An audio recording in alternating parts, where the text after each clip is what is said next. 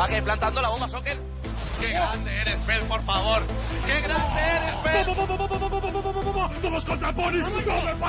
¿Qué pelotas tienes, chaval? ¡Tengo una estatua! Miguel Ángel Paniagua y Gamers Cope.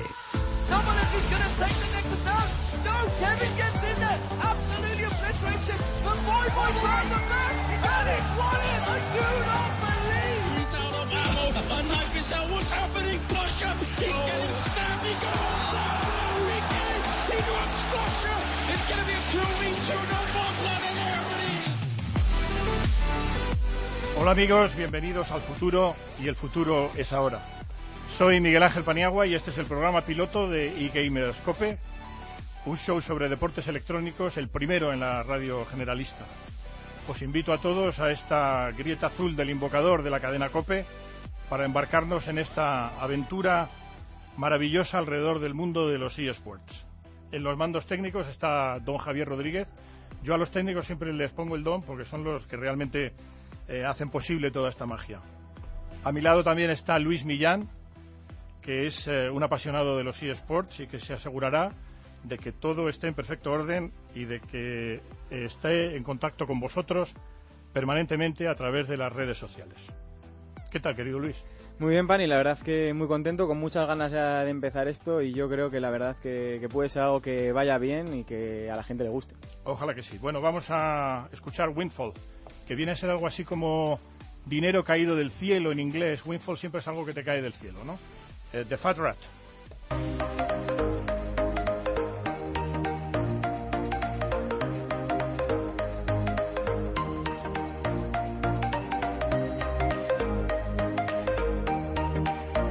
Y Gamerscope, el primer programa de radio especializado en eSport. Bueno, cada vez que Vince Lombardi, que era un legendario entrenador de fútbol americano, fichaba a un jugador, lo presentaba así, decía la siguiente muletilla, dice, para que yo no parezca un cretino, hemos fichado a fulanito. Y así que parafraseando al gran Lombardi, yo digo que para no parecer un cretino, hemos fichado a dos grandes colaboradores en esto de eSports. En Cope Ciudad Real, en La Mancha Manchega, tenemos a Sergio García Moreno, GOT. ¿Cómo estás, Sergio? Muy buenas tardes, pues bien, ilusionadísimo porque esto es un proyecto apasionante y como decía Luis Millán, seguro que va, va, a funcionar y va a salir algo precioso. Ojalá. Y en los estudios de Madrid tenemos también a un querido compañero, Fernando Cardenete, que también uh, colabora en el AS, entre otras muchas cosas. Es alto, eh, también le gusta el baloncesto como a mí. Fernando, bienvenido a esta aventura. Muchas gracias por tenerme aquí, Miguel Ángel, y bueno, eh, un placer acercar los deportes electrónicos a la radio generalista. Estupendo. Bueno, pues uh, aparte de presentar a los uh, que van a ser colaboradores, para no dejarme como un cretino, hoy nos acompaña en este programa piloto, en este viaje nodriza de eGamerscope, Sergi Mesonero, que es cofundador de la LVP. Ya nos iremos familiarizando. Hoy el programa, Sergi Mesonero es cofundador de la LVP, que es un poco la, eh, vamos, un poco no, es la liga eh, principal. Tienen prácticamente el 85% de la cuota de mercado en, esto de los eSports, la liga más importante que hay en España.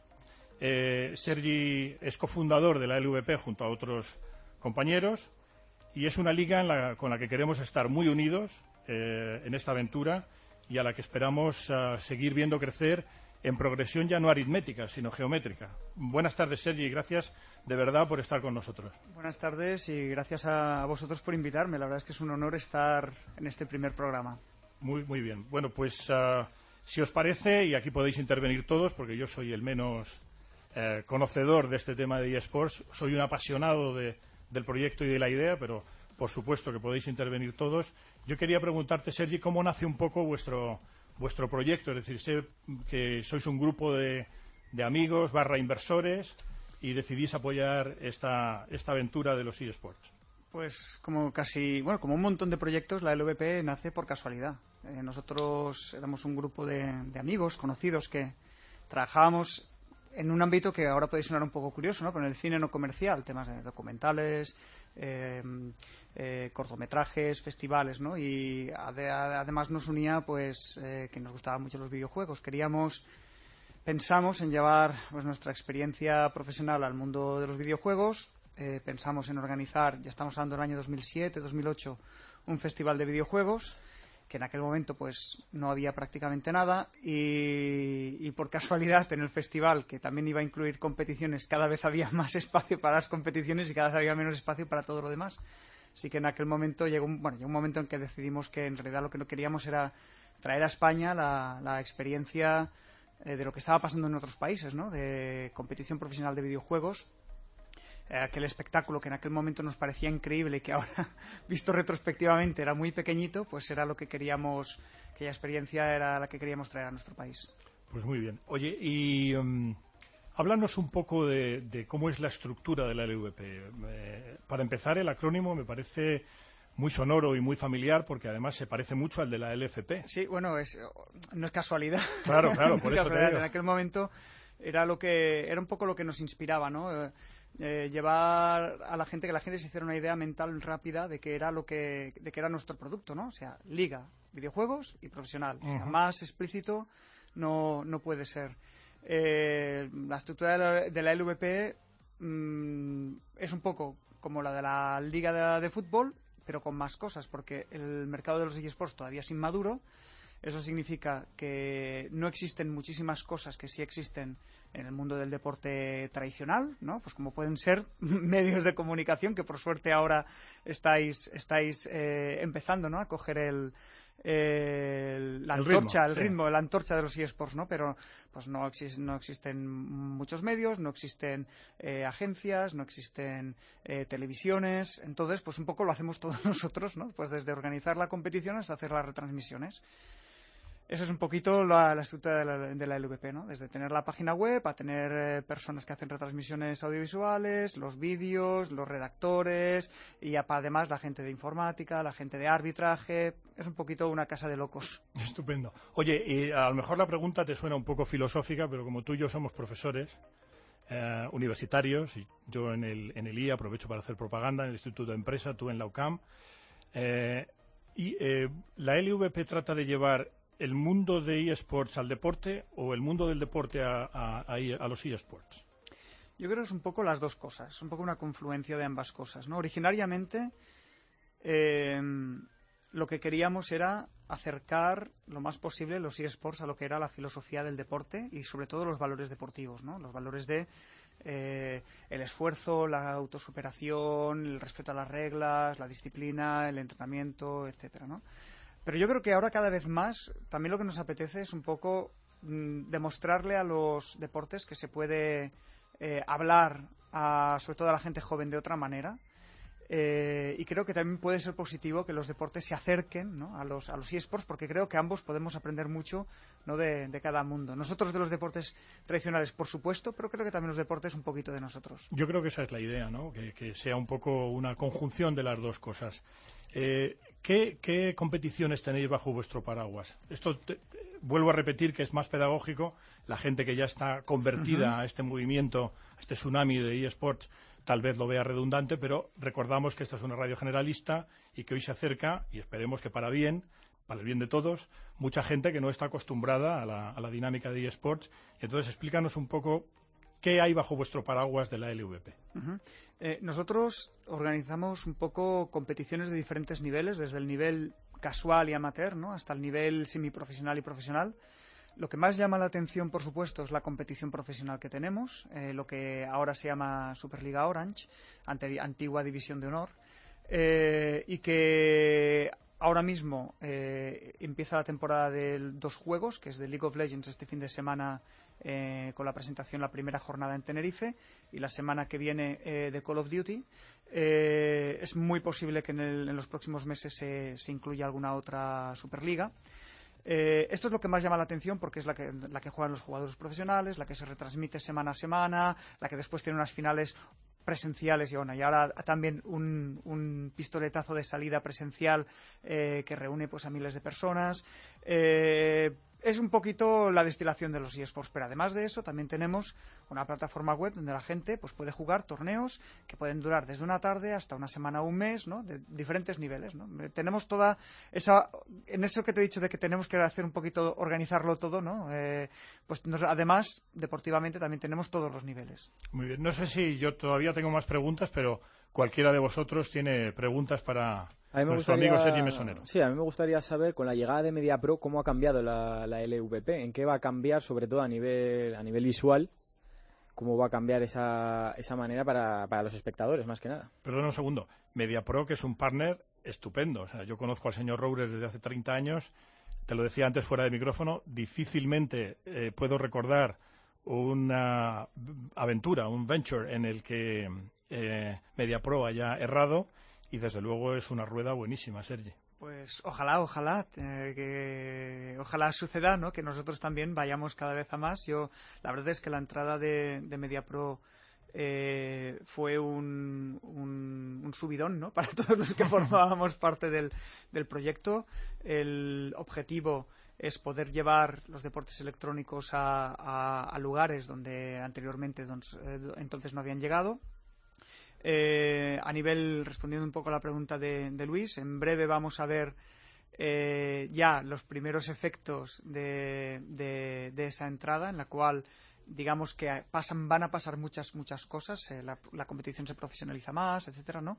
Pero uno de los, mm, de los aspectos donde más se va a notar es en las retransmisiones, donde eh, gracias a MediaPro y también al, apoyo de los patrocinadores, en particular a, Orange, con este impulso nuevo ¿no? a lo que era la división de honor, pues vamos a poder ofrecer un producto muchísimo más cuidado, audiovisualmente mucho más atractivo, unos nuevos platos de formato televisivo, con mucho más contenido de análisis, de estadísticas, etcétera. Yo creo que la, verdad es que los espectadores lo van a disfrutar mucho y, por supuesto, entiendo que al principio pues, nos va vamos a vamos a tener que aprender también muchas cosas ¿no? de, porque hasta ahora el formato pues había variado poco en, los últimos dos años pero yo creo que durante este año vamos a ver unos programas la verdad súper súper súper entretenidos. Ese es el objetivo hacer que la gente se lo pase bien.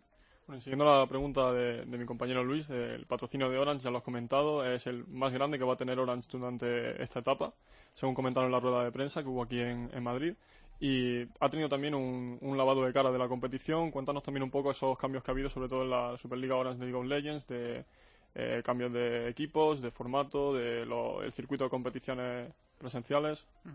El objetivo era hacer una, una, liga, una competición en particular en League of Legends, eh, que es el título insignia, pero también en, en los otros, en Call of Duty también, eh, que fuera más fácil de seguir, que fuera más competitiva, que fuera más profesional. A, esos niveles eh, hemos reducido ligeramente lo que era la esta primera división, ¿no? de 10 a 8 equipos, pero lo que hemos hecho es abrir una segunda división para dar aún más posibilidades a los, a los clubs y a los equipos españoles para que puedan competir de manera semiprofesional y profesional. En la segunda división de League of Legends también hay 8 equipos, 8 y 8. Eh, hemos hecho que por primera vez la competición no solo tenga unas finales presenciales, sino que va a tener dos paradas, ¿no? dos, dos presencias eh, físicas a lo largo de, cada temporada. Este fin de semana el pistoletazo de salida en Tenerife y a media temporada yo calculo que entre marzo, abril habrá otro evento y así podemos acercarnos a sedes y a ciudades en las cuales no había habido antes eh, competiciones de, la LVP. Y también, en colaboración con los equipos, estamos implementando medidas de mayor profesionalización de todo lo que es la, escena competitiva, ¿no? Pues eh, con eh, mayores remuneraciones para los jugadores, mayor, mayor inversión en comunicación, todo lo que puede hacer que la mm, competición se profesionalice, llegue a más gente y sea más, más divertida de ver. Muy bien. Eh, aparte de todo lo que hemos hablado, yo quería preguntarte, estuve en el Gamer G en diciembre, sí, y me pareció que había muchísima gente, lo cual, bueno, no, no es como muy profesional por mi parte decirlo, pero tú tenemos datos de, la asistencia, creo que batió todos los récords, ¿no? sí, la, asistencia de Bueno, espérate, el Gamergy es como una especie de feria de los videojuegos, donde además aprovechasteis para eh, pues hacer las finales de League of Legends, de Counter-Strike, de, de Call of Duty también. Sí, no, no, nos gusta mucho llamarlo feria porque la gente se hace la idea mental de que va a encontrar, por ejemplo, eh, pues muchos stands con novedades, etcétera. En cambio, Gamergy lo que es es un evento de competición, ¿no? donde también se refleja el espíritu de la LVP de tener de competición desde casual en el cual puedas jugar tú sin tener ni idea o incluso con tu padre o tu madre o con tu hermano o tu novio o novia eh, y, luego competición de nivel amateur, eh, en la cual se pueden presentar equipos eh, amateurs o semiprofesionales y luego lo que eran la, Final Cup, lo que son las finales, ¿no? Donde se, se, están jugando los, los, equipos pues el título de, de campeón nacional. Entonces, eh, es verdad que también tenemos muchísimas actividades alrededor, desde retos donde puedes retar a un jugador profesional hasta eh, un maratón en el cual participan eh, 4.000 personas en 10 juegos. Lo llamamos maratón, aunque en realidad lo tendríamos que llamar decatlón o algo así, porque son 10 pruebas. Eh, es un evento que, aunque no sepas nada de eSports, yo creo que, puede ser, si a la, a la, mínima que te gusten un poco los videojuegos o tengas curiosidad, puedes asistir. En diciembre asistieron, no me quiero equivocar, pero creo que fueron 32.700 personas. Eh, 32.701 porque estuve yo. ¿eh? yo creo que ya te contaron los compañeros de IFEMA, de las, estadísticas, seguro. Eh, el año, en junio tenemos el próximo Gamer y ahí estaremos acreditados, ¿no? Como... Eso espero, estaréis, vamos, invitadísimos y, espero veros en la, en la sala de prensa del evento. Muy bien. Pues ah, yo creo que, no sé si Gota tiene preguntas para, para Sergi. Sí, a raíz de la profesionalidad que estaba diciendo Sergi que quieren incrementar en, los equipos, eh, ¿hay alguna medida específica que se haya hablado con ellos o que se haya incluido en el reglamento para parar un poco un poquito la sangría de, cambios que suele haber en las alineaciones.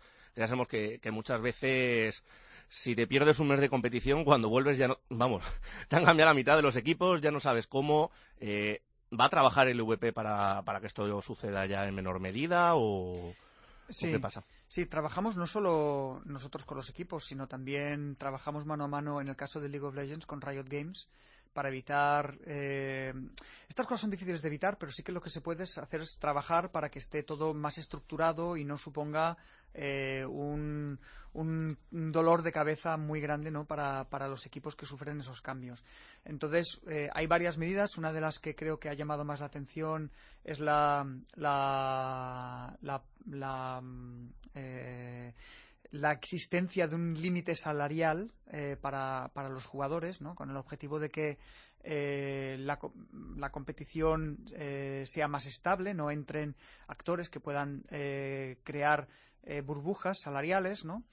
Eh, hay otras medidas, como con Riot Games la, eh, la, competición de la LVP pasa a formar parte del circuito, eh, ya lo era, ¿no? Pero a partir de ahora del circuito para evitar el poaching, ¿no? Este robo, ¿no? De jugadores eh, entre competiciones.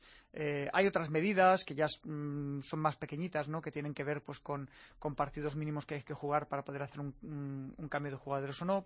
Todo esto, por supuesto, hay que tener en cuenta que, yo que sé, el fútbol lleva 120 años de existencia eh, y los eSports no llevan tantos, con lo cual estamos haciendo todas estas normativas a medida que vamos andando, ¿no? no solo nosotros, sino también las competiciones internacionales, yo creo que aún hay mucho campo de mejora, pero bueno, eh, ahí estamos, eh, intentando que la competición cada vez sea más estructurada. Bueno, yo, yo si eh, he venido aquí a aprender, por Dios, las lecciones las doy luego en el IE, ¿no? Pero yo creo que estáis haciendo una cosa muy bien, por lo menos yo lo he percibido así, que es la accesibilidad, es decir, para mí ha sido un placer acceder a vosotros y la idea que yo tengo de, sobre todo por la experiencia de la NBA, que por supuesto hubo un tiempo en el que empezó también, o sea, la NBA estaba igual que la LVP ahora, es ah, centrarse en el jugador mucho. Es decir, aquí eh, sabemos que los juegos son vitales, pero a la larga el jugador como concepto, eh, eso lo determinó sobre todo David Stern en la NBA, el jugador como concepto es el que tiene que ser, digamos, eh, la columna vertebral de, del, del, business, por así decirlo, ¿no? y del deporte. Es el jugador y es también, yo creo que es importante el tema de los, de los clubes, de los equipos, de la que la gente pueda asociar, asociarse no solo a jugadores que le gustan, sino también a esas marcas, ¿no? a, esos, a esos equipos que tienen pues una filosofía determinada que hacen que a uno pues le o incluso que tienen un, determinado no eh, encaje territorial, ¿no? Y eh, pues todos esos temas son los que al final crean crean historias, crean rivalidades, esperemos que siempre sanas eh, y hacen que la que la competición pues sea más interesante. No solo el juego bonito, sino también esas historias humanas, ¿no? De filias y de fobias. Bueno, tenemos, como me imagino que también en este microcosmos de, o ya macrocosmos de eSports, conocéis todos, tenemos por vía telefónica a Javier Carrión de Versus Gamers, un gran amante de los eSports. Eh, hola, Javier. Hola, buenas tardes. ¿Qué tal? Bienvenido a este viaje nodriza de eGamerscope. Y te agradezco muchísimo que, estés aquí con, con nosotros. Tenemos bueno, supongo que ya has oído la presentación, pero tenemos aquí a Sergi Mesonero, de la LVP. No sé si quieres preguntarle alguna cosa. No, nos eh, conocemos, ¿verdad, Xavi? No, no, no nos conocemos. Eh, la verdad es que he escuchado solo la parte final y, no, no he podido escuchar el previo, pero me parece muy interesante la parte que habéis dicho de, focalizar a los jugadores y creo que la LVP eh, es la, primera que, ha conseguido llevar esto a España Así que preguntas, no, yo conozco a Sergi hace muchos años, desde que empezó la LVP, y, sé que hacen un buen trabajo y seguro que ha explicado todo lo que, lo que tenía que explicar de manera impecable. Bueno, pues ah, perfecto. El, el, crecimiento de eSports es un crecimiento exponencial. Solamente quiero decir para la gente que dice, no, esto no es un deporte, que a ti te habrá pasado también, Sergi, y a todos vosotros, esto no es deporte y tal, que el Departamento de Inmigración de los Estados Unidos que desgraciadamente ahora está bastante de moda por eh, la nueva orden ejecutiva del presidente Donald Trump, determinó en 2013, me parece que fue, que los jugadores profesionales de eSports tenían el estatus de jugadores profesionales y les, de jugadores de deportistas profesionales, mejor dicho, y les concedió visas válidas para cinco años. O sea que estamos hablando de deporte. Sí, el primero al que le dieron ese tipo de visado fue Siptur, un jugador de, League of Legends. Pero bueno, todavía hay mucho, mucho camino que hacer en ese sentido de la regulación. Sigue habiendo muchos problemas con los visados. Y aunque hay algunos países, como por ejemplo Francia, que a través de la ley de la República Digital se ha intentado meter un poco el pie y legalizar un poquito el tema de contratos, eh, controlarlo un poquito más, eh, todavía queda mucho que hacer y todas esas noticias que Sergi yo sé que también las la desmiente rápidamente de que se reconocen como deporte olímpico además, eh, queda todavía bastante y yo de hecho considero que ni siquiera es necesario buscar tanto la legitimización de, los deportes electrónicos en ese sentido porque ya somos una industria muy potente y que ha captado un montón de seguidores que les da más o menos igual que sea un deporte o un espectáculo, simplemente quieren disfrutar de ello. Javier, eh, tú, desde tu perspectiva, eh, el tema de eSports en España, el crecimiento de lo que es eSports, eh, ¿tú ¿por dónde crees que debe ir? Aparte de lo que hemos hablado antes del tema de jugadores. Mira, yo he tenido la suerte de poder comenzar con, con los eSports. Yo llevo detrás de esto, pues eh, Sergi lo puede decir, es que también pues 10, 12 años fácilmente o más incluso. Eh, hemos empezado viendo viendo cómo las competiciones eran en, un local que cabíamos 10 y era oscuro y, y ahora ves que llenas estadios y es algo y es un privilegio poder ver poder ver ese crecimiento y, y, que realmente los eSports es algo imparable ya es algo que no que, que da igual que que algunos digan que no es un deporte, no es un deporte, eso ya es irrelevante como, como acaban de comentar, es, es algo que, que ya existe, que es imparable y que yo creo que el futuro pasa pasa por, por un estilo, bajo mi punto de vista, sobre las competiciones, estilo NBA. Un, a mí parece que la LVP está haciendo un buen trabajo en, el terreno de, unos clubes fijos, un, una marca, una identidad, una historia y crear y crear un, un fenómeno fan que, que estamos viendo que, que, está creciendo a nivel, a nivel brutal. Hace cinco o seis años nos hubiera parecido imposible ver eh, a jugadores eh, rodeados de gente pidiendo fotos, pidiendo autógrafos. En, no, de eso lo hice yo. En, eh. en el Gamers GP jugadores firmando autógrafos y como, hombre, no te digo que los persiguieran al modo groupie, pero sí que firmaban autógrafos. Algunos sí que les persiguen, ¿eh? Depende del jugador, ¿eh? Depende del jugador. Las groupies igual ya llegan, ¿eh? En la NBA llegaron pronto. Pues, pues, ya te digo yo que algunos, algunos hay, algunos hay. Pero ¿qué es lo que decimos? Es, es un crecimiento tan rápido. Es que la LVP parece que lleve toda la vida aquí, pero la LVP empezó en 2001, si no me equivoco, en 2001. Uy, en 2001, ojalá. 2006, en 2007 nos ha explicado Sergi, ¿no? En realidad, en 2011 fue 2011. cuando, cuando 2011 hicimos la primera temporada. Eso es, que, que yo tuve también el privilegio de estar allí y fue en un, en un hotel, en, un- en una parte de abajo que, que ahora mismo es, pues sería un, un 1% de lo que sería un evento grande. Está creciendo tanto que yo creo que, que tampoco, yo, yo no puedo decir qué va a pasar dentro de cinco años porque he hecho la vista atrás y nunca te diría que hace cinco años estaríamos como estamos ahora. Entonces no me puedo aventurar a decirte qué pasa dentro de cinco. Lo que sí tengo claro es que esto es imparable, de que esto va a ir eh, multiplicándose ya no solo eh, jugadores, ya simplemente ya vemos marcas como Audi, marcas eh, Gillette ahora con, con el jugador, con Enrique de, de League of Legends, que lo ha, lo, ha, lo ha metido en su cartera de jugadores. Es algo que es imparable y que, vamos a, ver crecer de una manera que, hasta ahora no habíamos visto. Bueno, es, que ese es el moto de, nuestro programa, ¿no? El, lema. eh, si este programa piloto prospera y seguimos en esta magnífica aventura, eh, lo que decimos aquí es que, es que esto es el futuro, pero que el futuro es ahora, ¿no? Así que nada. Bueno, eh, Sergi, te agradezco enormemente que hayas venido a hablar con nosotros. Espero poder contar contigo y con tus ah, con tu gente de la LVP. Ya he hecho una declaración de intenciones diciendo que espero eh, que podamos contar mucho con vosotros. Vosotros podéis contar con nosotros también. Y nada, si te quieres quedar a seguir en el viaje nodriza, fenomenal. Y eh, muchísimas gracias, Sergi, de Pues, verdad. Muchas gracias a, a vosotros. Y échame una mano con lo de Ibai, ¿eh? Yo te echo una mano, no te preocupes. Vamos a escuchar ahora a Zed, que siempre que oigo este nombre me acuerdo del personaje de Pulp Fiction, don Javier, eh, con Ignite. Eh, traducción sería encender. eGamers Cope con Miguel Ángel Paniagua.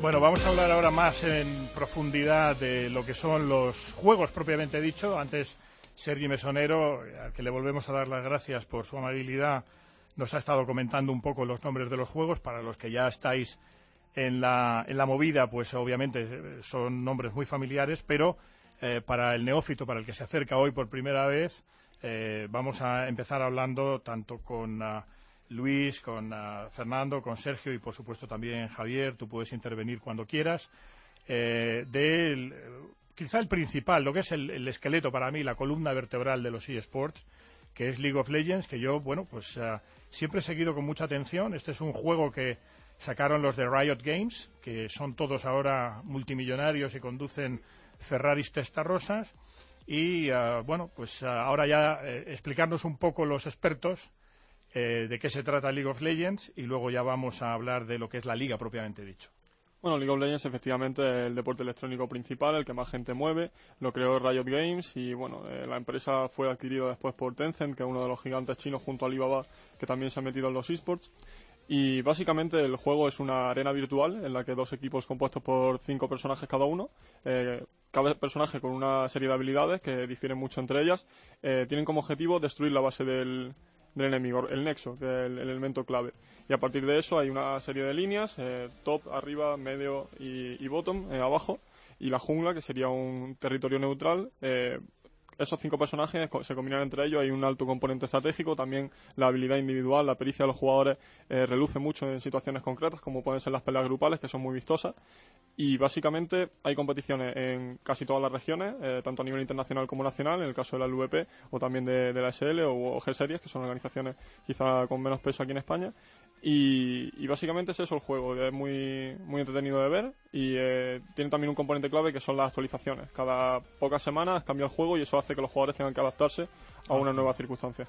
Bueno, antes cuando he hecho la presentación eh, he hablado de la grieta azul del invocador. La grieta del invocador es si, eh, por lo que sé, vamos, lo he traducido directamente del inglés, que es como me aprendí Sí. yo los, los eh, eSports, pero es básicamente el campo de batalla, ¿no? Uno de los Correcto. campos de batalla. Eh, eh, Sergio Gott, eh, cuéntame un poco en el tema de League of Legends, eh, aunque tu gran especialidad es Counter-Strike, pero en el tema de League of Legends, ¿dónde está, digamos, eh, porque hemos oído antes en la carátula inicial este ruido ensordecedor, sobre todo en las narraciones en inglés, también durante la final del Gamergy oímos al público. eh, ¿En qué momento tú crees, aunque ya nos lo ha explicado un poco Fernando, pero en qué, cuáles son los momentos álgidos en donde el público grita como si fuera un gol monumental en la Champions? En, en las peleas grupales, como ya ha comentado Fernando, son muy, muy, muy vistosas. Y es que es normalmente lo que acaba decantando la balanza hacia un equipo o hacia otro. Típica partida, 30 minutos, 35, mucha igualdad. Y es que una pelea grupal que se decanta claramente de un equipo, mueren los cinco rivales y ellos permanecen 3-4 vivos. Eh, es que acaba ahí la partida. O sea, siguen hasta el final, acaban con el nexo enemigo y, ahí se acaba. Y muchas veces es en esas peleas donde se viven las mejores jugadas. Jugadores que acaban con los cinco enemigos, eh, otros que sobreviven in extremis. eh, es puro espectáculo. Eh. League of Legends que muchas veces sí que se ha tildado que a lo mejor las partidas se hacen un poco largas, que puede llegar a ser por momentos un poco monótono. Es llegar a una, una pelea grupal y, y es que todo el mundo se levanta del sillón, todo el mundo aplaude, es puro espectáculo.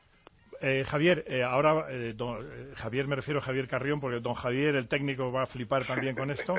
Los equipos, nos ha dicho Fernando que son ah, cinco, pero eh, hay que contarle a don Javier que son cinco jugadores, hay equipo reserva, hay entrenador, hay psicólogo y se concentran. Claro, sí, eso es algo que, que es relativamente reciente en España, pero que ya se iba haciendo durante más tiempo a nivel internacional. Y es eso, es los cinco que juegan luego tienen un reserva por si acaso eh, algún jugador no puede jugar o la estrategia decide que tiene que jugar otro jugador contra un, equipo concreto. Luego está el entrenador, que es quien les ayuda a, preparar cada partido.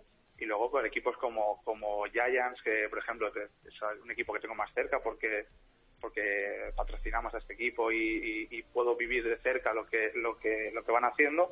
Tiene un, un equipo de psicólogos que previo a eventos eh, trabaja con ellos la, la, la concentración eh, no venirse abajo después de una derrota porque aquí eh, han dicho las partidas pero cuando tú juegas una competición eh, no juegas solo una partida contra el equipo tú juegas una y luego juegas otra y, sí, sí. En el Gamergy, de hecho, la semifinal y la final estaban, bueno, una fue antes de comer y otra después de comer. Eso es, o sea, es al mejor de tres, de tres eh, partidas y la final suele ser al mejor de cinco, con lo cual eh, tú puedes ganar la primera, pero no tienes nada hecho, tienes que seguir trabajando porque ha pasado en muchas ocasiones que tú ganas la primera, te relajas y acabas perdiendo el partido porque pierdes las dos siguientes.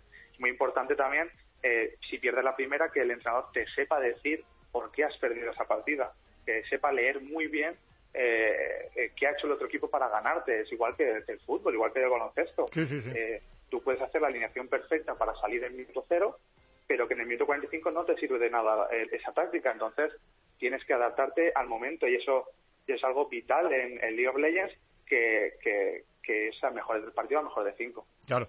Bueno, Lu- Luis, eh, y de hecho, yo también he visto jugadores, eh, también don Javier se va a sorprender aquí, he visto jugadores con tiras de kinesoterapia en las muñecas por eh, tendinitis y, y lesiones propias de lo que es el videojuego, como se puede lesionar un jugador de fútbol o de baloncesto. Sí, al final, igual que ocurre en cualquier otro deporte, al final son muchas horas las que se pasan delante de- del ordenador en este caso y al final pues le puede afectar a cualquier parte del cuerpo como le puede afectar a otro deportista. Por supuesto.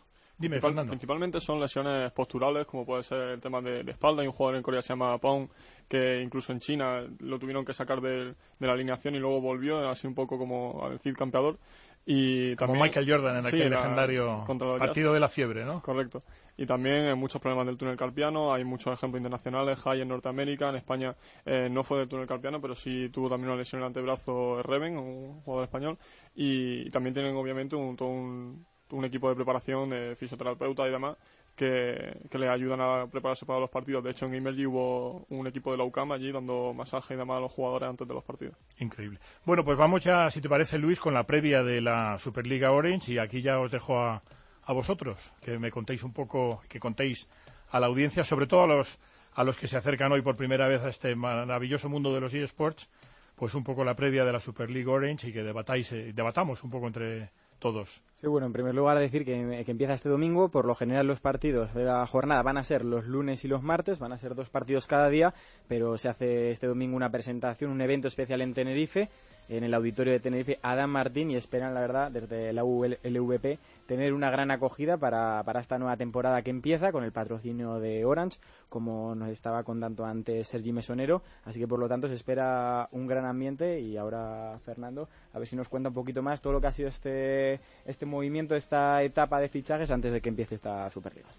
Efectivamente, la, la, jornada empieza, la liga empieza con un origen contra Giants Only de Brave, eh, ese patrocinio también de, de, Diesel, otra marca eh, no endémica está en los deportes electrónicos, y Origen, que es una organización internacional eh, liderada por eh, el jugador que nombraba antes Javier, que se ha expandido a España por, por, primera vez. Y bueno, aunque por nombres puede parecer un partido muy interesante por su trascendencia internacional, realmente en España lo más probable es que sean equipos de tabla media o baja, sobre todo eh, ya en su origen tienen jugadores jóvenes con proyección, pero que quizá eh, tarden en conseguir resultados en, en, España.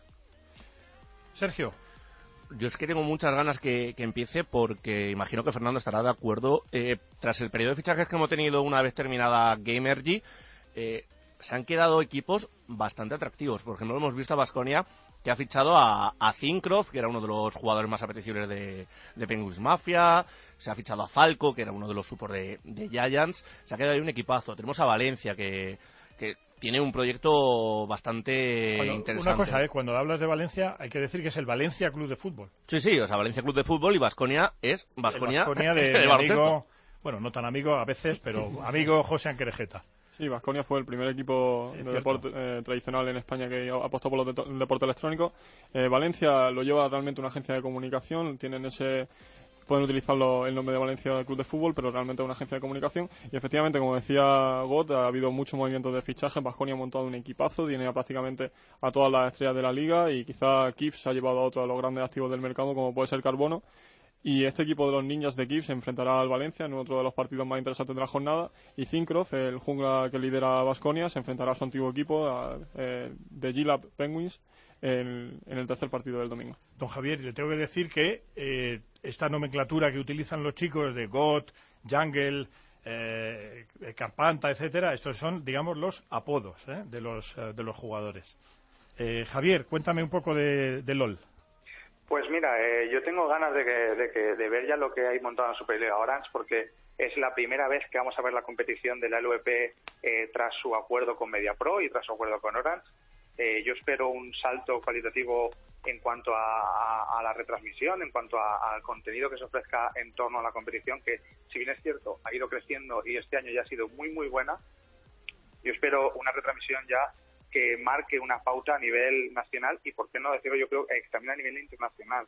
Eh, también hay que comentar que, que por primera vez en, en España, en la LVP, existe la segunda división. Ya no solo estamos hablando de una, de una primera división con ocho equipos, diez equipos, sino ya estamos hablando que hay una base sólida con la cual podemos ver una segunda división que en muchos casos tiene partidos muy atractivos. Por lo que, por lo que yo estoy deseando eh, que empiece también la primera vez que, que, la liga se mueve a eventos presenciales para hacer una, una jornada. Eh, antes solo las finales se hacían en Madrid eh, o en Barcelona, pero, pero ahora eh, por primera vez vemos que, que, hay jornadas que se van hacer temáticas en diferentes ciudades, con lo cual es perfecto para que el público pueda conocer de primera mano eh, estas competiciones. Yo la verdad que estoy deseando que empiece.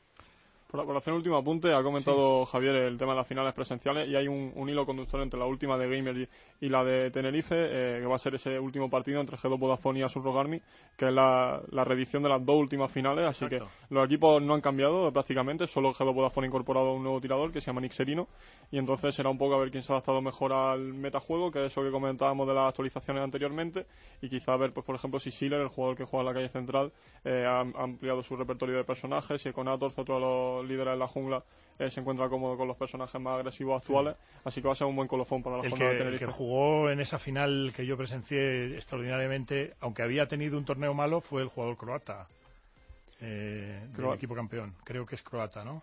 Eh, supongo que será Confusion o, o CRISPR, eh, Es son, sí. dos extranjeros, Sí, me sí, baila sí. ahora mismo la nacionalidad, pero de hecho uno de ellos tuvo tuvo problemas físicos, eh, tuvo hasta, acabó hasta vomitando por el tema de la presión y demás, son muchas partidas, muchas horas, y aunque el esfuerzo físico En, no es el tan último, intenso... en la última partida, la sufre. que decidió el campeonato, estuvo inmenso. Vamos pues con ah, Luis, con la LCS Europa. Sí, en primer lugar quería Fer que a ver si nos contaba un poco, porque este año han cambiado, han cambiado las, las normas, entonces a ver si para la gente que todavía no las conozca, si nos las podrías un poco resumir y para, vamos, para que los oyentes se enteren de cómo funciona este año la, la LCS.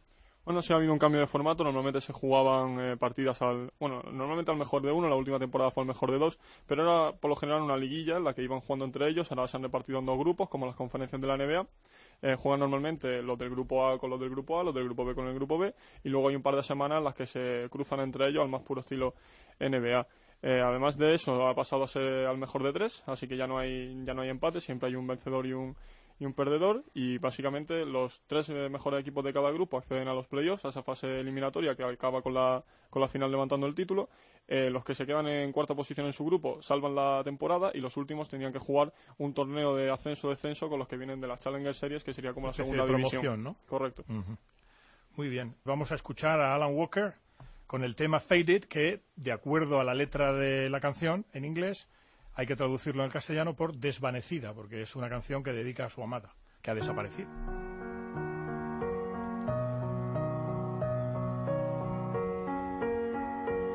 Miguel Ángel Paniagua y Gamer Scope. You were the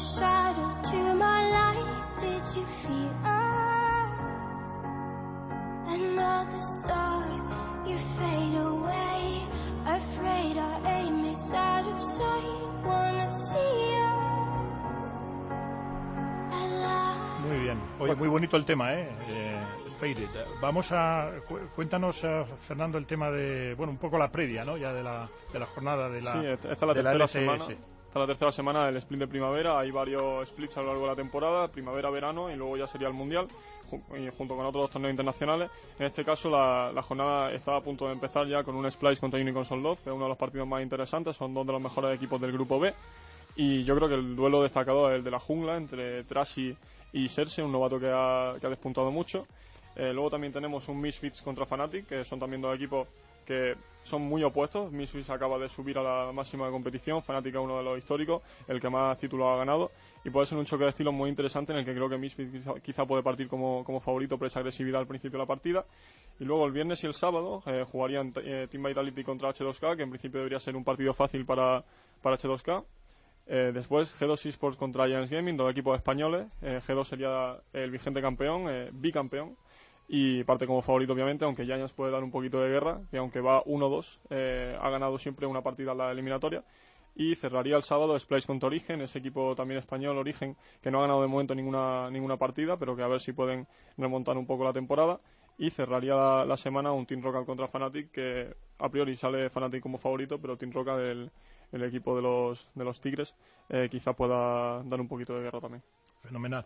Vamos, a, señor Gott, en Ciudad Real con un juego del que me parece tú no sabes mucho, que es el Counter-Strike. Eh, sé lo justo. Justito, Lle- ¿no? Llevo ligado a él pues unos 15 años. 15 o sea que años, ¿no? justo. Bueno, pues vamos a, vamos a, a- háblanos un poquito de Counter-Strike como juego, como ha hecho antes Fernando en la introducción de, de LOL, de League of Legends, y luego ya vamos con el resumen de la E-League Major y, algo- y la agenda de los próximos eventos, si te parece. Bueno, pues al igual que League of Legends es un juego que se juega, vaga la redundancia, 5 contra 5, eh, en una arena virtual, y, y aquí la diferencia está en que todo el partido se estructura en rondas. Son rondas de, de 1 minuto 55 segundos. Hay un bando que ataca, un bando que defiende. Entonces el objetivo es que los que ataquen coloquen eh, una bomba en un punto determinado y los que defienden tienen que evitarlo. Si se planta la bomba, pues hay un tiempo, unos 45 segundos, según las normas, para que desactiven los, los defensores en ese momento. Tendrán que acabar con, con los rivales y se van sumando rondas y el que llega a 16 es el que se lleva el partido. También tiene un altísimo contenido estratégico, ya que cada ronda es totalmente opuesta. Puedes entrar de una manera al punto de bomba, puedes entrar de otra, separados, unidos. Las defensas también puedes proponerlas más agresivas, más conservadoras. Eh, es todo un mundo, cada ronda es un mundo y, y esto también genera muchísimo espectáculo. Por eso mismo, al estar estructurado en rondas, cada minuto 55 es como un partido nuevo. Claro. Eh, no da tiempo a parar, no da tiempo a, a que uno se relaje y el espectador eh, vive en tensión durante todo el partido. Bueno, hazme un poquito, haznos un poquito el resumen de la E-League Major. Bueno, pues Illich Major, eh, el- la escena del Counter-Strike eh, se suele separar en que hay un montón de torneos, pero hay una categoría que es la de los Majors, que es como si fueran los Grand Slam de- del tenis. Son los torneos que patrocina y organiza la propia Valve, que es la distribuidora de- del videojuego. Y el primero de este año pues se ha celebrado en Atlanta, eh, finalizó este pasado fin de semana, ha contado con 16 de los mejores equipos del mundo y, y al final se alzó con la victoria Astralis. Fue una historia preciosa porque Astralis es un equipo danés al que siempre Sí. se le ha achacado que llegaban a las últimas rondas de las competiciones y como que bajaban de ánimo, no conseguían dar la talla, acababan perdiendo partidos que no debían y en ese torneo han dado al garete con todas esas previsiones. Se han llevado además protagonizando una increíble remontada en la final a, a Virtus Pro, un equipo polaco que partía como favorito en ese último partido. Y, y es que toda la prensa y todos los expertos están de acuerdo. Ha sido la mejor final de la historia de, de los Majors. Este era ya el décimo. O sea, ha sido un espectáculo precioso. eh. Ha tenido historia, ha tenido emoción, ha tenido de todo este Major. Por cierto, he leído que la media de asistencia, ahora que has hablado del torneo de Atlanta, era de 9.500 personas. ¿eh?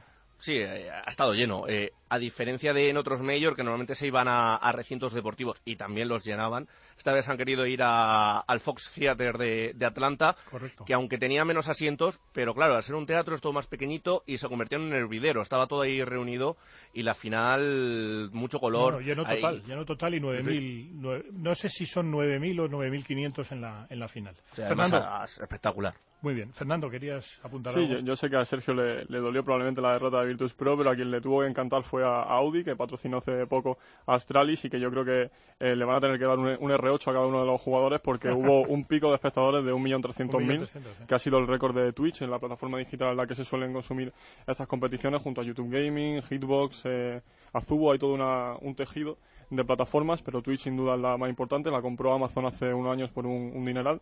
Y eso, han, han batido todos los récords, eh, creo que había una media de espectadores muy alta, en torno a los 800.000, 900.000 espectadores, así que sin duda ha sido un pelotazo en términos de, de audiencia. Audi, perdón, perdona Sí, que te nada. corte, que Audi decía en un momento, en un principio, que el patrocinio era temporal, que ellos querían entrar en los eSports, que era cosa de dos meses, a ver qué tal funcionaba, y en su estreno hasta se ha llevado el trofeo, o sea que a lo mejor se piensan cuánto dura este acuerdo. Javier, eh, puedes intervenir cuando quieras, ¿eh? Esto Ah, es, aquí es libre total. Sí, nada, es que estaba escuchando a Sergio y, y como tú has dicho, no conoce nada de Counter-Strike. Claro, entonces, claro.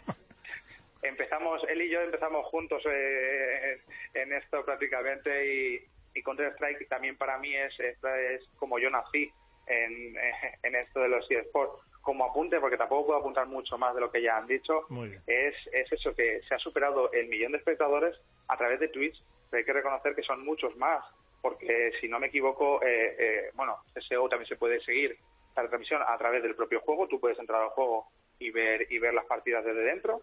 Y, y si no me equivoco, en el territorio asiático también se ve desde otra plataforma, con lo cual eh, posiblemente sea la retransmisión que más espectadores simultáneos ha tenido en, en los eSports. Es, mira, es curioso pensar que, que a nivel internacional CS eh, Counter-Strike, eh, CSGO más conocido, eh, está muy, muy, muy fuerte y sin embargo en a términos nacionales es donde, donde está flagueando, ya no solo en España, sino en varios países que, que no termina de, de- de enganchar eh, al- a todo el público que debería y, y yo espero que, que lo acabe siendo porque porque es que si tú ves, eh, yo recomiendo a la gente que no que no sepa de esto que se ponga a la final de, de, de este mayo y, y va a alucinar, va a alucinar eh, con la tensión, que no sepa mucho del juego, tampoco hay que entender eh, mucho para entender Counter Strike, es bastante fácil de, de seguir y, y se va a enganchar, se va a enganchar porque porque es una experiencia única y que y que y que yo creo que digna de digna de ver. Bueno, otra perspectiva que quiero dar, don Javier, es, y para la audiencia más neófita, es que la Walt Disney Corporation, que es la compañía madre de la cadena americana ABC, y aquí hay buenos aficionados La al baloncesto. también la tienen. Correcto. La E ESPN eh, estaban encantados porque la final de la NBA, todo sumado, eh, la vieron 16 millones de personas, prácticamente un hito, la final de la NBA. Pero la final de League of Legends la vieron 36 millones de personas. Sí, bueno, esta, esta cifra hay que tener también un poco de cuidado porque es fácil eh, sacarlas de, de proporción. Un poquito cierto- con pinzas, sí. Sí, eh, es mejor de simplemente quedarse con las cifras de la final, que fueron muy, muy buenas. Y bueno, la LVP también sacó hace poco unas cifras que todas sus competiciones juntas eh, tuvieron más repercusión eh, a nivel de audiencia que, por ejemplo, la Vuelta Ciclista. Además, obviamente son competiciones de diferente duración, un público diferente además. Así que la comparación es un poco con pinzas, pero sí, eh, sin duda tiene Impresionante. mucho, mucho, mucho tirón. Bueno, hablamos un poco, Luis, si te parece, de la agenda de los próximos eventos en cuanto a CS, en cuanto a Counter-Strike. Sí, quería preguntarle a Sergio porque nos estaba comentando que, que siguiéramos ¿no? lo del Counter-Strike, que lo viéramos que se engancha uno rápido, pero que nos diga un poquito lo que, lo que tenemos en las próximas fechas para no perdérnoslo. Pues lo principal y otro evento que pinta que va a ser igual de tenso probablemente que el Major va a ser DreamHack Masters en Las Vegas, en Estados Unidos. Va a ser, yo creo, el primer evento de eSports que se va a ir a- hacia esa ciudad que, bueno, ya sabemos lo mediática que es. Y empieza el torneo. la ciudad del pecado. Pues empieza ese evento el día 15 de, este mes de febrero, se va a extender hasta el 19. También contará con 16 equipos y, bastante dinerito en juego. Vamos, que no va a ser el Major, pero tampoco le van a dar a la zaga. Alguien que se incorpore ahora a los eSports y se ponga ese evento no va a quedar decepcionado. Muy bien, don Javier, pues póngame usted Tobu, Cloud9, ah, Nube 9, traducción directa. A ver qué tal suena esto.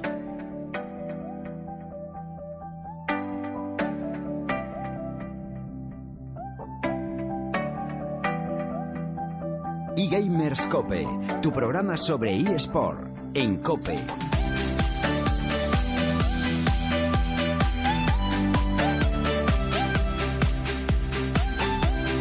Muy bien, vamos con ah, otros eSports, miscelánea, pero también muy importante.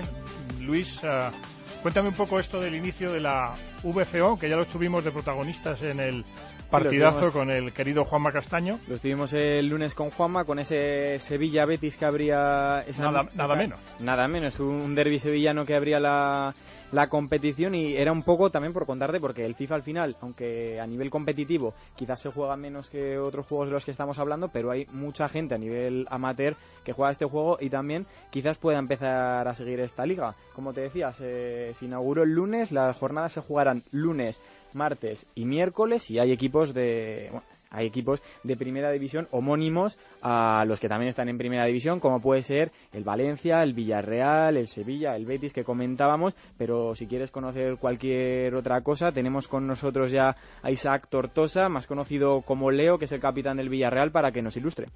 Leo, Hola, buenas tardes. buenas tardes, ¿cómo está todo por la Vila Real? Bien, bien, bien. Aquí Muy bien. estamos. Bueno, cuéntame un poco, ¿qué tal? Esto es un juego de 11 contra 11, como ya nos explicaron el otro día, ¿no? Sí, Luis? juegan 11 contra 11, cada, cada persona lleva, lleva un avatar, se juega, se juega online y como, como te comentaba, las normas las mismas, las mismas que en el fútbol. Bueno, cuéntame algo del submarino, ma- va a ir de amarillo también, ¿no? Sí, sí, sí. Bueno, vamos con la equipación del Villarreal, ya que somos el equipo que representamos. Y bueno, oficialmente lo representamos. Y sí, así vamos de amarillo. Además, no tendremos que cambiar de equipación en toda la temporada, porque nadie va de amarillo. O sea, que no tenéis... ah, mira, eso que os ahorráis. Eh, ¿Tú conoces personalmente, por ejemplo, a Fernando Roch, que es amigo mío desde hace treinta y tantos años, al presidente del Villarreal de Fútbol? ¿O de- no, no, no, aún no, aún no. O sea, que digamos que sois eh, parte del Villarreal, pero no conocéis a, ni al gran jefe ni a su hijo Fernando Junior, ¿no? No, de momento no. Nosotros de momento con, con- contactamos es con Carlos Bauset y David Calderón, que son el community manager y director de marketing del Villarreal. Que no es Y- poco. Sí, sí, sí. No, no. La verdad es que además estoy muy agradecido. Porque son bastante comprensivos a lo pesado que soy. Y, y es eso, de momento con ellos. Pero bueno, esperamos en breve estar allí en, en el Madrigal. Y bueno, si hab- Estadio de la Cerámica, perdón. Claro, si hablamos de, de eSports ah, como juegos de estrategia, por supuesto, aquí la estrategia también ah, influirá mucho, ¿no? Eh, ¿Vosotros qué jugáis más? ¿Catenacho? ¿Juego abierto? ¿Contraataque? Bueno, intentamos salir desde atrás tocando, pero claro, siempre también es plantear lo que el rival te, te plantee, ¿no? Pero ju- jugamos con 4-4-2, eh, que normalmente es la que más cuesta jugar al 3-5-2 que suele utilizar todo el mundo. Ajá. Pero bueno, sí, intentamos así salir al toque y eso. Yo quería, Leo, que nos contaras cosas que, que muchos nos preguntábamos, las hablaba, las hablaba contigo el otro día fuera de antena, y era un poco eso, que nos, que nos explicaras, por ejemplo, qué pasa pues si te, si te expulsaban a, un jugador, si podía jugar la siguiente jornada o si no podía jugar, o por ejemplo si se caía la conexión, un poco que le cuentes a, a todos esos que, que jugamos, eh, pero no lo hacemos a nivel profesional, para que sepan cómo funciona un poco esta liga. Bueno, en el caso ese de una expulsión, eh, como te comenté, es eso, igual que la liga de verdad, está sancionado por un partido. Si recibimos tres tarjetas en diferentes partidos, tres tarjetas amarillas, eh, también tenemos un partido de sanción. Y en el tema de la conexión y las caídas, bueno, si, como te expliqué, también tenemos un, una posición que se llama cualquiera, que ese lo que hace es que cuando imaginemos que yo llevo el cualquiera, eh, me pone en la posición que yo juego, pero además si se cae el lateral derecho, también controlo yo su muñeco. Y en el caso de que no entráramos 11 porque falle alguien en ese momento, te pone un muñeco de la máquina, evidentemente, con menos media, más flojo. Pero bueno, lo, lo importante es que sean 11 en el campo, la verdad. Pues muy bien, Isaac. Oye, muchísima suerte en la competición y un saludo a, a la Vila Real y que vaya todo muy bien. Submarino Gracias. amarillo. Muchas gracias. Venga, fenomenal. Eh, muchas gracias. Eh, Luis, eh, cuéntame un poco, una mini previa ahí de otro de los juegos emblemáticos de eSports, que es ah, COD, Call of Duty. Sí, no- nos contaba antes Sergi los dos juegos que tenía la, la Superliga Orange. Por cierto, eh, Sergio, se nos ha escapado sin preguntarle si había alguna fecha para que para el Counter Strike, a ver si tenían ya alguna fecha definida exacta. Pues fecha no hay, pero el mensaje se está mandando desde la LVP, desde que se anunció la Superliga Orange, es que están esperando un poco que sean los clubes los que den un paso al frente, que toda esa profesionalización que se ha comentado para League of Legends y para Call of Duty se extrapole también al CSGO, porque en España estamos un poquito regular con, ese aspecto y, y todavía los clubes, vamos a dejarlo en que quizás no se merezcan que haya Superliga Orange de CSGO, pero están trabajando en ello. Bueno, están trabajando y la que, de- la que sigue ahí es de Call of Duty, así que haznos un pequeño resumen porque ya estamos casi terminando de lo que va a ser esta, esta Superliga de COD. Bueno, pues los mejores equipos de España que vuelven a competir. Empiezan la semana que viene la temporada y hay muchas ganas de ver sobre todo a Team Heretics, que fue el equipo que venció en la pasada temporada y que venció contra todo pronóstico. Giants es un club que históricamente siempre ha dominado en el panorama de Call of Duty y que aparecían como favoritos en Gamergy, pero nada. Team Heretics que se llevó la victoria, otros equipos como Team MRN o Vasconia, que tiene presencia también en este shooter, aspiran a llevarse el título y bueno, también esto va a ser eh, precioso, va a haber mucha igualdad y, y se espera que todos los jugadores nos den un bonito espectáculo. Y luego también hay equipos como por ejemplo Movistar Riders que está intentando meter un poquito más de infraestructura detrás del equipo. No lo hemos comentado mucho, pero ha habido también hace nada un, acuerdo entre Movistar y SL para llevar los eSports a la televisión, que ha resultado también en este nuevo equipo. Y bueno, en general la, la liga de COD eh, está vendiendo también mucha mucha narrativa detrás, Heretics contra Giants, una rivalidad que puede tener mucho futuro, también Vasconia con ese equipo de veteranos y luego también PAM que podría ser un poquito el mata gigantes, aunque han cambiado mucho el equipo y se, se estrena la temporada el día 8, el- va a ser la primera en la que se ven los nuevos platos de Media Pro de la LVP, no serán los mismos exactamente que League of Legends, pero si la gente quiere ver un poquito cómo será la mejor en audiovisual. ¿no? En Call of sí, Duty. en Call of Duty el día 8 de febrero empiezan las retransmisiones. Sergio, y luego también eh, en Overwatch y en Dota, aunque no tenemos ya mucho tiempo para comentarlo, pero también hay en juego ahora torneos, ¿no? Sí, sobre todo eh, en Overwatch es donde quisiera hacer especial incidencia porque se está disputando la temporada 2 del torneo Apex que se disputa en Corea del Sur y que cuenta con algunos equipos occidentales pero la mayoría equipos coreanos. Y ahí tenemos representación española porque en Team Envías, uno de los equipos norteamericanos con muchísima tradición, hay un jugador español.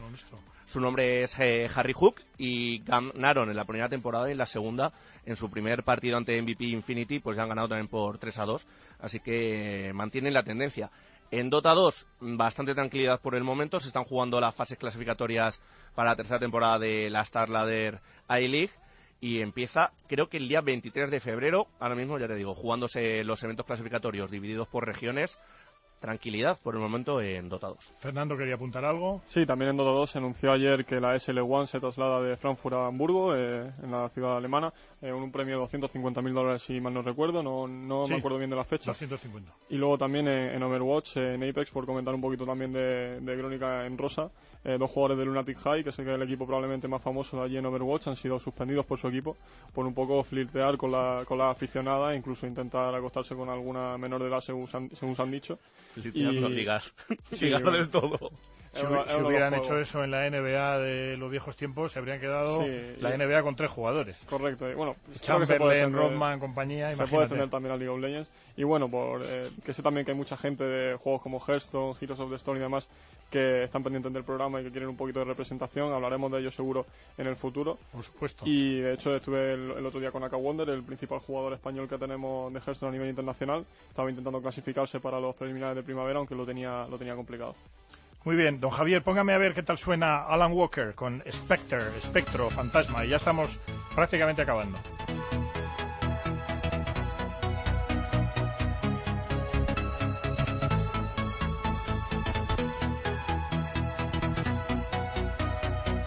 eGamers Cope, tu programa de eSport de la cadena Cope.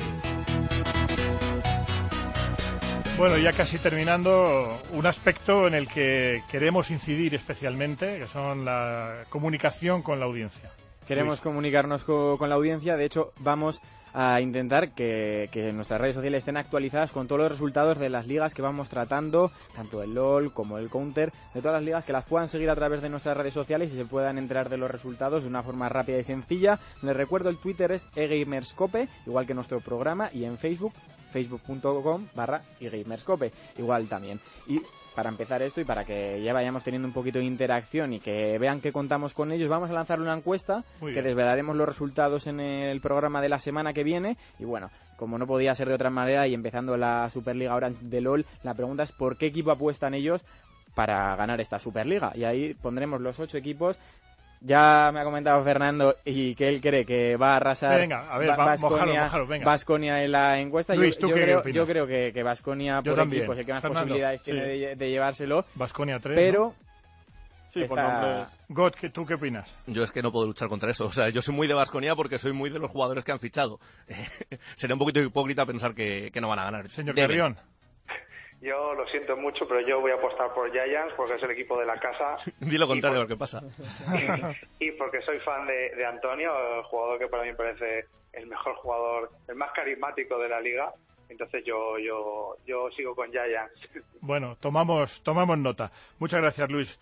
Eh, bueno, pues así llegamos al final de este programa piloto de eGamers en la cadena COPE, prácticamente una hora. Hemos eh, cubierto objetivo fenomenal. Eh, nada, quería decir simplemente que muchas gracias por escucharnos y esperamos veros nuevamente a bordo de esta nave que nos transportará en un viaje apasionante a través del mundo de los eSports cada siete días y que de parte de todo el equipo del programa, con Luis, Fernando, Sergio y Javier Carrión, os deseamos una feliz semana. Mientras tanto, no dejéis de jugar y sobre todo no dejéis de soñar, porque el futuro es vuestro y ese futuro es ahora. Disponga usted de los micrófonos, don Javier.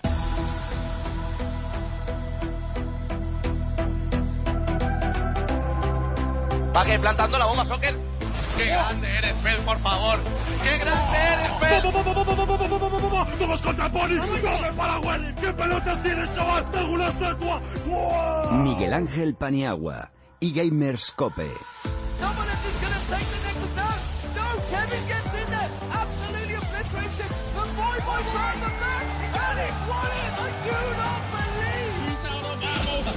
is that what's happening? Blusher, he's oh. getting stabbed, he got oh, he drops Blusher, it's going to be a 2 week 2 0